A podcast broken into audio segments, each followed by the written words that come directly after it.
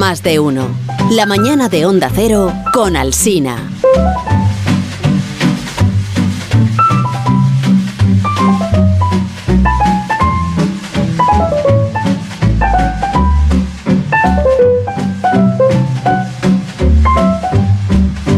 Aprovechando que estamos hoy haciendo el programa desde la sede de Orange, que es una empresa líder en telecomunicaciones, como venimos explicando, vamos a hablar de este aparato que lleva con nosotros, eh, bueno, toda la vida para los que, para los que tenemos un- una edad. Pues nosotros eh, pues, crecimos en los 70, por lo menos yo. Ahí sabía, sí. ¿Verdad? Begoña también. Un poco después, Begoña un poco después. Por favor. Y, y conocimos un aparato de estos que sonaba más o menos así, mira. A ver. Ostras. Qué tiempos. Y luego, Tardaba, pues, tardaba un rato, ¿eh? Sí, claro. Eran teléfonos de baquelita, que ya no se usan los smartphones, ¿no? Pero que hace medio siglo pues estaba en todas las casas. Había el teléfono de, de pared, el, el- el góndola, el de, el de mesa, todos con cable, naturalmente. Había algunos que venían con 5 metros de cable, lo ponías ahí en la cocina y, Y si pues no, se los hacías tú. Y si no se los hacías tú. Exacto. Es verdad. Sí, es verdad Tenía mucha flexibilidad. para poderte mover con el cable por toda la casa. Dice, aquí inalámbrico no había, toda- no había todavía nada, pero cable largo sí que teníamos. Para marcar, pues se usaba el disco este que tenía ahí para meter el dedo, cómo sonaba el, el disco con los números.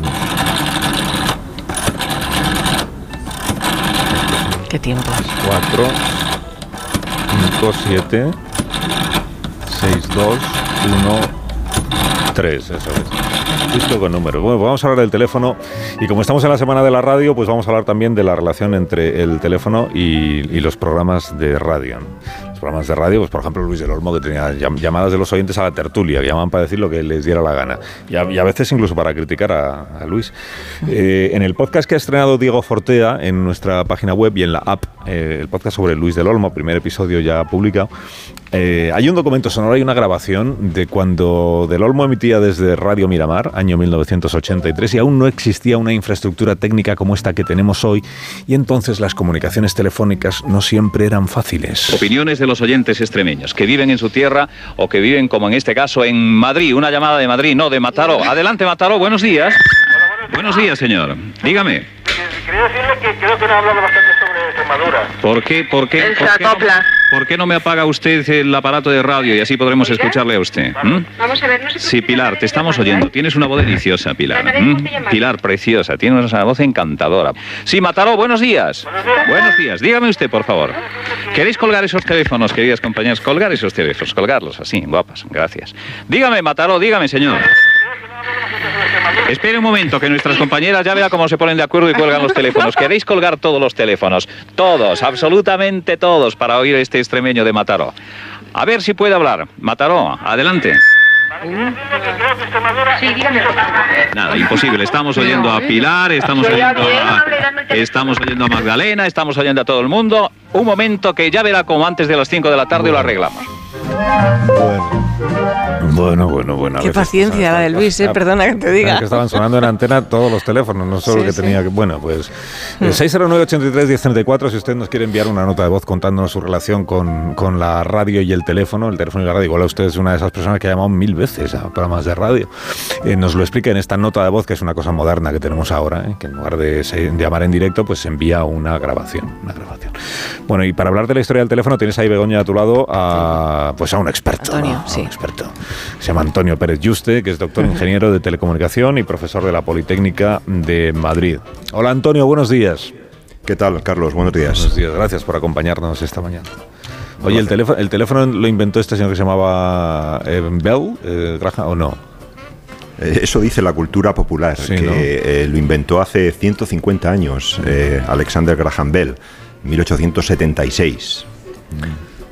Lo que pasa que, bueno, también eh, contribuyeron y otros eh, investigadores eh, dicen que hubo otras personas que también contribuyeron al desarrollo del teléfono o incluso antes que Graham Bell. Eh, resulta bastante curiosa una historia acerca de que el teléfono pudo salir de España para volver a España a través de Cuba. Eh, y, y- y eso sería antes de Graham Bell. Eh, si quieres te la cuento. Sí, claro. Por Dios. claro. A ver si es nuestro entonces. El, No nos dejes el así. invento del teléfono Eh, es español. eh, bueno, pues nada, resulta que un eh, italiano emigrante eh, a Cuba, eh, que trabajaba en el Teatro Tacón de La Habana, mecánico de profesión, eh, pues decidió experimentar con la electricidad para eh, hacer, realizar sobre pacientes con eh, migrañas y dolores de cabeza eh, técnicas de electroterapia. Y entonces, según las teorías de aquel entonces, el, eh, el- el médico, el, eh, la persona que intentaba curar al paciente tenía que interponerse en medio del circuito. Y entonces aplicaba la corriente eléctrica a través de una lengüeta metálica en la eh, boca del paciente y le aplicaba eh, una buena tensión de voltaje y aseguraba a esta persona eh, a- que se llamaba Antonio Meucci este italiano emigrante en, en la Cuba española de aquel Ajá. entonces, haber eh, oído la voz del paciente a través del cable. Eh, eh, no me extraña, lógicamente. eh, Del grito que pegaría la criatura, Quizá claro. confundió, claro, quizá confundió el grito eh, con la voz a través de- del cable. Lo que pasa que luego esta persona emigró a Estados Unidos y eh, en Estados Unidos eh, su mujer sufría una artri- artritis reumatoide que la eh, tenía postrada en cama. Y él eh, trabajaba muy habitualmente en el taller, eh, el típico taller americano que está en el garaje, y entonces para poder hablar con su mujer recordó aquella experiencia de La Habana y empezó a desarrollar algunos productos, algunos eh, equipos para conectar el taller con, la, con el dormitorio eh, de su mujer. Y consiguió comunicar mediante corriente eléctrica por una cosa que él llamaba telégrafo parlante el taller con eh, la habitación, con el dormitorio de su mujer. Aquello eh, posteriormente, antes de Graham Bell, eh, lo hizo público a través de alguna algún periódico y también intentó patentarlo. Lo que pasa que eh, no pudo porque no tenía el dinero para poder patentarlo y lo que hizo fue un registro de prioridad. Eh, pero ese registro de prioridad caducaba en un año. Lo renovó dos veces más, pero al- a la tercera ya fue incapaz de encontrar el dinero ni el apoyo financiero para poder patentarlo. Y justamente Y lo pilló dejó, dejó de hacerlo cuando a los, eh, en este caso estamos hablando del 73, a los, al 76, a los tres años, pues eh, fue cuando Bell eh, introdujo la patente.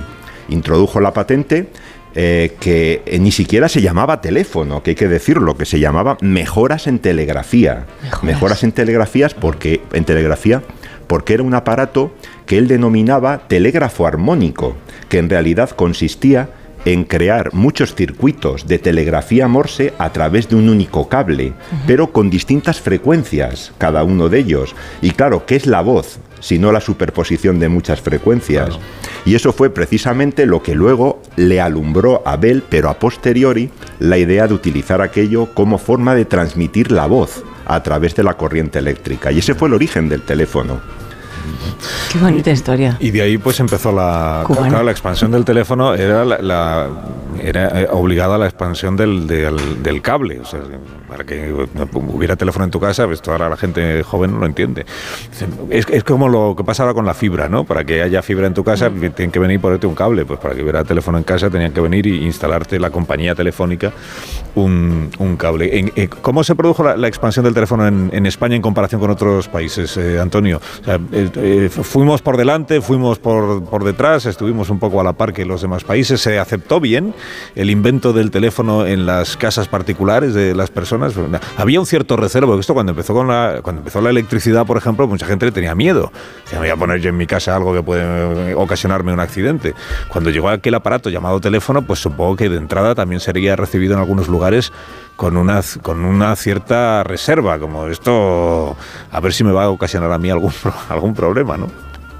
Pues eh, sí, en, España eh, fuimos casi a la par, porque, como te digo, podemos entender que de esta manera tan anecdótica salió de Cuba, pero es que luego eh, entró en España a través de Cuba otra vez. Es decir, en 1876 estamos hablando, fue cuando Ale- Alexander Graham Bell lo patenta, en el 77 es cuando se crea la compañía de teléfonos Bell, y, y justamente eh, a finales de ese año es cuando tienen lugar eh, las primeras experiencias en Cuba eh, porque un cierto eh, señor adinerado eh, de la capital, de La Habana, pues eh, consiguió un par de aparatos en Estados Unidos e hizo unas pruebas a título totalmente particular entre su casa y un cuartel de bomberos que había cerca. No sé, quizá a lo mejor para anticiparse ante un posible incendio que en aquella época pues eh, eran catastróficos, eran demoledores. Y entonces eh, los telegrafistas de la isla de Cuba, españoles, eh, que se enteraron de aquella experiencia, pues se trajeron otros eh, dos aparatos también a, a Madrid y eh, en Madrid hicieron eh, unas pruebas entre el cuartel de la guerra, eh, ahora el, el cuartel general del ejército, allí junto a la plaza de Cibeles, con una centralita de telégrafos, una central de telégrafos que había. Eso pasó en Madrid, pero es que en paralelo otra familia adinerada que era los Dalmau, no se sabe bien todavía por qué los investigadores que hemos analizado esto no sabemos cómo llegaron a conseguir estos teléfonos. También consiguieron un par de teléfonos, hicieron pruebas eh, también en la Escuela de Industriales de Barcelona para demostrar eh, que se podía transmitir la voz a través de la corriente eléctrica.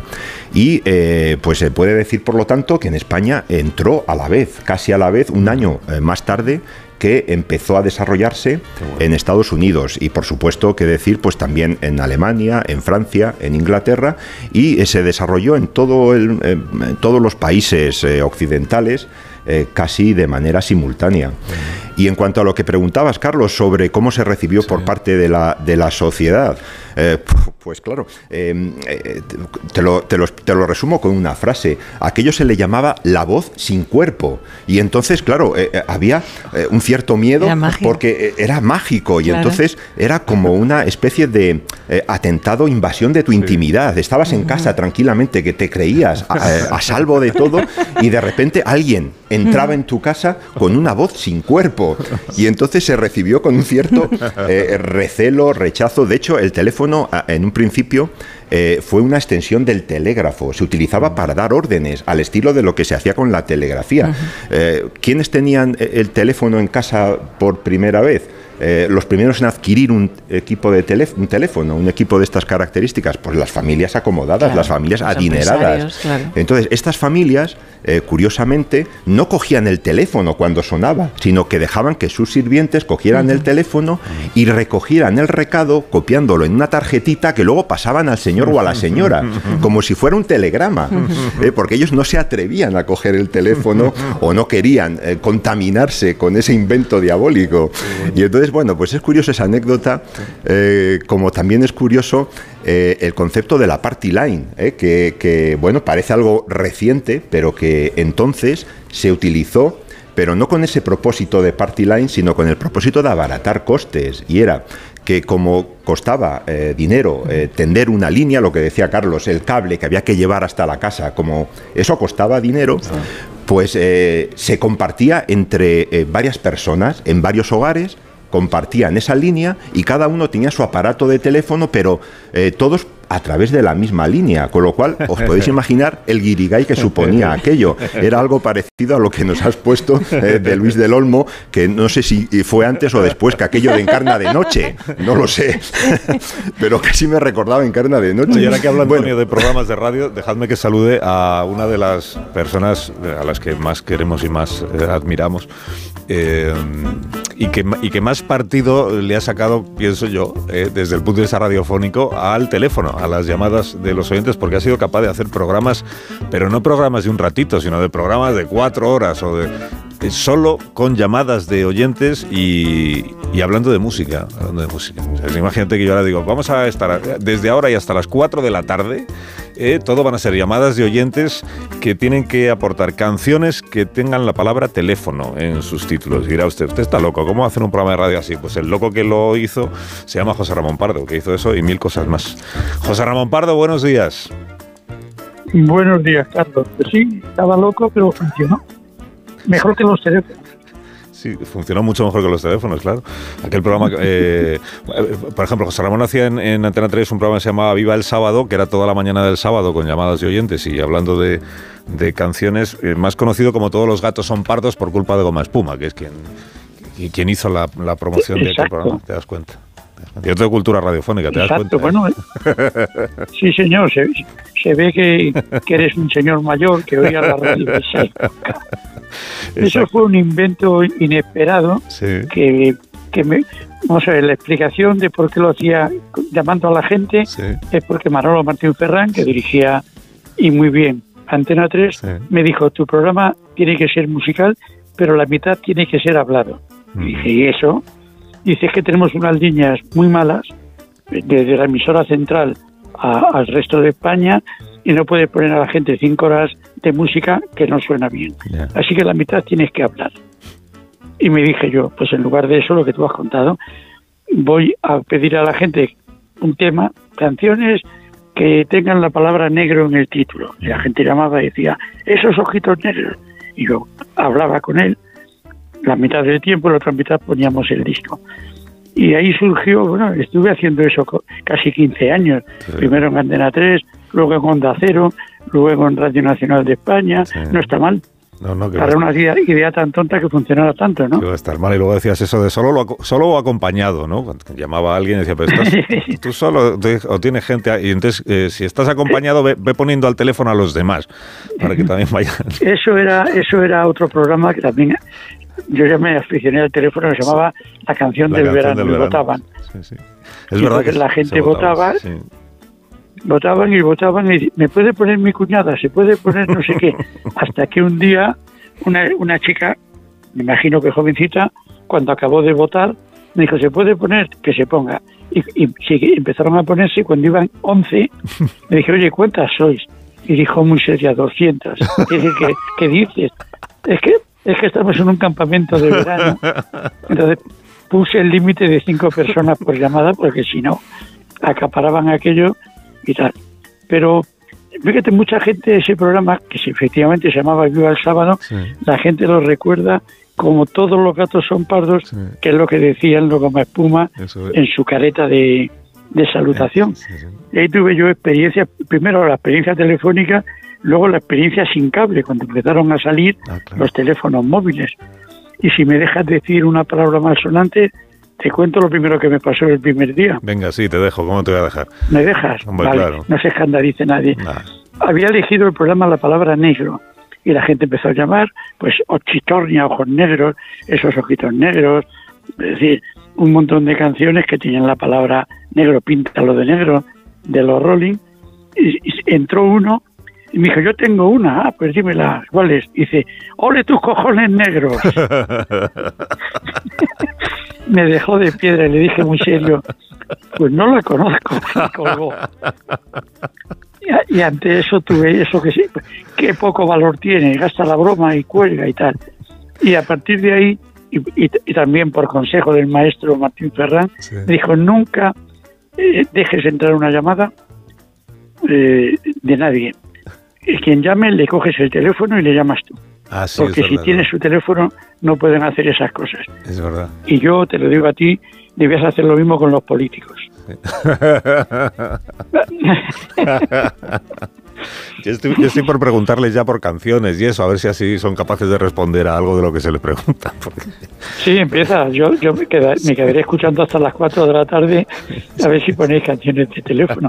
El teléfono llora de Domenico Moduño. Por ejemplo, sí. por ejemplo. Aquella- Bueno, pero yo, sí, quiero, yo, yo- muy- yo quiero contar Sí. que cuando José Ramón Pardo empezó a hacer ese, ese programa, o sea, ahora, ahora todo está digitalizado y entonces ahora es muy fácil que tenemos aquí metidos en el ordenador dos millones de canciones y le das al buscador con una palabra, entonces te salen 27.000 canciones y entonces si, si el oyente la pide, pues es muy fácil tenerla ahí a mano, pero cuando tú hacías el Sí. programa todo eso no existía. O sea, eras tú con tus LPs y con tus, y con vinilo, tus discos de No, y vinilo con la disco... mi- y con la discoteca. Sí, discos de vinilo no existía el CD, pero la discoteca de la casa me ayudaba mucho, porque además yo cogí de, de productora a la persona que aceptaba la llamada, la cogía, buscaba los discos, a Monte Merino Merchán, o sea, los tres M's, que trabajaba en la discoteca de allí, Sí, sí. de la radio. Y cuando yo veía que pedían algo y ella no se movía, digo, ese no está. Y cuando se movía salía corriendo, Es que sí. digo, ese sí está. Y mientras iba y venía, yo me enrollaba, explicaba cosas de la canción, la gente creía que yo sabía todo de todas y solamente elegía de las que sabía algo. las y así y así aguanté muchísimo tiempo y desde entonces la gente me dice, ¿tú sabías todo de todas las canciones? Digo, no, de todas las canciones que elegía de las cinco que tú habías dicho. Y, pues, a lo mejor sabía de tres, que elegía una. Y aquello funcionó francamente bien y efectivamente eh, duraba de, nu- de 9 de la mañana, Toda la mañana. creo que hasta las dos y media. Lo que pasa es que en la última hora y media, hasta las dos, era solamente local en Madrid. Y, fíjate. y- y luego me enteré que muchas emisoras de la cadena tenía seguidores que, que, cogía- que seguían con el mismo tema la hora y media que faltaba. Ah, Así que, que creé escuela. Sí, sí, sí. Oye, José Ramón Pardo, un gusto escucharte como siempre y además en esta semana que es el- el- la semana de la radio, también en este programa. Un saludo para ti, eh, encantado de irte y de hablar contigo y un saludo para Pepa Fernández, de mi parte. Pues lo daré de tu parte. Muchas gracias, Carlos. A ti, como siempre. Gracias, José Ramón. Ah, hasta luego. Un beso a Pepa Fernández, que seguro que nos está escuchando. Un minuto. Minuto y enseguida continuamos hablando del teléfono y de las comunicaciones. Es que luego, luego inventaron lo del SMS y entonces en los programas recibíamos mensajes de SMS. Ahora lo contamos. Más de uno en Onda Cero, donde Alsina. Que me quedan solo cuatro minutos para llegar a las 11 de la mañana, pero no quiero dejar de saludar, hablando de la radio y de las comunicaciones telefónicas, eh, a Yuli Tomasoro, que fue compañera nuestra en Europa FM, pues, pues un montón de tiempo. La noche es nuestra, otro de los títulos, eh, iba a decir míticos, desde luego para los que trabajamos aquí lo es. Yuli Tomasoro, buenos días. Muy buenos días, Carlos. Agradecida y emocionada, ¿eh? De verdad. ¿Cómo estáis? Muy bien, muy bien. Muy bien, que sé que ahora estás haciendo podcast y eso, y estás haciendo Se vea la, lengua, se vea Sí, la sí. lengua, que sobre... Acabamos, sobre se vea la lengua, acabamos de estrenarlo Sí. en todas las plataformas. Pues hay que oírlo, hay que oírlo. Pues sí, la noche es nuestra. Oye, ¿cómo, cómo, cómo vivisteis el, el cambio? Porque yo decía, eh, había llamadas de teléfono, pero de repente empieza lo de los SMS, ¿no? Y fue como una innovación. Yo recuerdo que en, la en las primeras brújulas la gran novedad era que teníamos eh, la posibilidad de recibir mensajes SMS de los oyentes, ¿no? Entonces los oyentes ahí escribían. ¿Tú, tú cómo viviste esa, esa etapa de tener que empezar a leer lo que los oyentes eh, Bueno, enviaban? Pues mira, la llegada de los SMS fue como un tsunami. Eh, entre los concursos, las encuestas rápidas, eh, luego ya la, la publicidad, los politonos, no sé si os acordáis Sí, de la verdad. loca, de esas cosas, esos- esas melodías, en fin, eh, fue nos, nos taladraban con eso. Y nosotros hicimos una cosa por la noche que nos lo pudimos permitir, Mm. que era recuperar esto de los saludos y de las peticiones musicales, que ya no se dejaba a nadie saludar o pedir canciones. Sí. Pues aquello fue una locura. Si llegaba una media de 300 mensajes mínimo y cuando concursos 800 cada noche, tú no sabes, Carlos, la- el teléfono, los emails, los SMS. Y luego ya cuando llegó el Facebook y el Twitter, era una especie de esquizofrenia tecnológica para dar salida a todos los mensajes. Pero, pero era alucinante, la verdad es que no- nos, dio, nos dio fuerte. Es que fíjate que eh, muchas veces se dice, no, pero esto para que haya llamadas y para que entren los oyentes y tal, tienes que regalar algo, ¿no? Tienes que sortear algo. ¿Y, y qué va, qué va? Porque la experiencia de los No. programas de, de mayor participación de oyentes, ni, ni habéis ten- ¿Qué no, había necesidad de premiar ni de regalar nada. Era simplemente el hecho de poder escuchar su mensaje por la radio, ¿verdad? O poder dedicarle una canción a alguien. Eso era. Ese era el premio. Y, y tan rápidamente, además, porque eh, date cuenta de que mucha gente nos escucha, la mayoría nos escucha eh, trabajando o estudiando de noche también. Y entonces un mensaje corto en tu móvil, que eran tan chiquititos en aquel entonces, Mm. que se peleaban por hacerlos cada vez más pequeños, como hemos cambiado ahora. y, y yo que sé, teníamos mucha gente trabajando en, en fábricas de madrugada Sí. y incluso se saludaban entre ellos. Nos mandaban SMS si estaban en la misma línea de, de la fábrica, mandándose mensajes a través del mismo programa. Mucho cachondeo es lo que había. La verdad es que creamos esa, esa especie de familia en la que en la que podíamos a través de los SMS que eran tan inmediatos eh, pues poder comunicarnos pues mucho más rápidamente y entre unos y otros. A mí me verdad, pasaba cuando era- empezó era- era los cuando empezó de los SMS, a mí, a mí me pasaba que había mensajes que no los entendía porque como em, muchas personas empezaban a abreviar las palabras o a, escribir con consonantes y tal, yo había veces que no sabía lo que me estaban diciendo. Recuerdo la polémica y los debates sobre la, que la juventud ya no sabía escribir, que el ¿Ves? lenguaje de los SMS se estaba deteriorando el castellano, en fin, el sí, la verdad es que lo del que, la Q y la U Sí. eh, se quedaba en K, en por qué era XQ y muchas otras cosas. El TQM, te quiero mucho, es ya que estamos en el día Es 14, verdad. pues ese tipo de cosas. Las vocales desaparecieron prácticamente, porque era economía del lenguaje. Tú tenías 160 caracteres y tú tenías que contar tu disertación ahí de la forma que fuera. Es verdad. Oye, Julie, un gusto escucharte eh, aquí en la radio, de nuevo. Un placer, Carlos. Beso enorme. Gracias y por nos haber hablado con escuchamos en los podcasts. Un beso. Gracias, Chao. Julie. Julie Tomasoro. Bueno, llegamos a las 11 de la mañana. Le agradezco mucho a Antonio Pérez Yuste que nos haya acompañado hoy en la sede de Orange para hablar del, del teléfono. Gracias, Antonio. Te envío un abrazo enorme. Gracias, un placer. Gracias. Llegamos a las noticias y después continuamos aquí en la radio.